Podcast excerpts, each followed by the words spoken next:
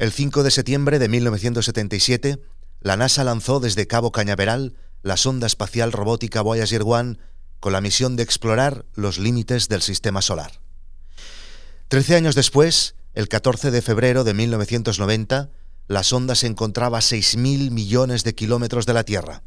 Había terminado su misión principal y estaba abandonando el sistema solar. Antes de apagar algunos de los elementos de la sonda, el científico Carl Sagan pidió a la NASA que le dieran la vuelta a la cámara y que intentaran hacer una última fotografía de la Tierra desde esa distancia. Y así obtuvimos la imagen más lejana jamás tomada de la Tierra. Una fotografía que mostraba a nuestro planeta como una mota de polvo o un punto de luz casi imperceptible. Cuando Carl Sagan vio esa imagen, escribió, un punto azul pálido. Mira ese punto. Eso es aquí. Eso es nuestro hogar. Eso somos nosotros. En él, todos los que amas, todos los que conoces, todos de los que alguna vez escuchaste, cada ser humano que ha existido vivió su vida.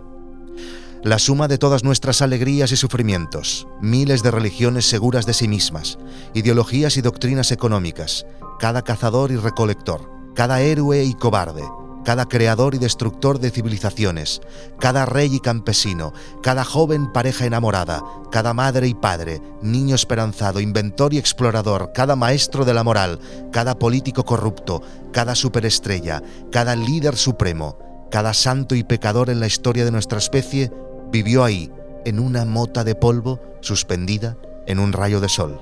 La Tierra es un escenario muy pequeño en la vasta arena cósmica. Piensa en los ríos de sangre vertida por todos esos generales y emperadores para que en su gloria y triunfo pudieran convertirse en amos momentáneos de una fracción de un punto.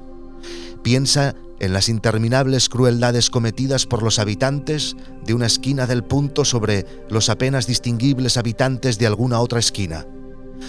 Cuán frecuentes sus malentendidos, cuán ávidos están de matarse los unos a los otros, cómo de fervientes son sus odios nuestras posturas, nuestra importancia imaginaria, la ilusión de que ocupamos una posición privilegiada en el universo, es desafiada por este punto de luz pálida.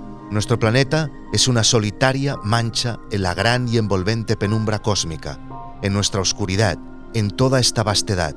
No hay ni un indicio de que vaya a llegar ayuda desde algún otro lugar para salvarnos de nosotros mismos.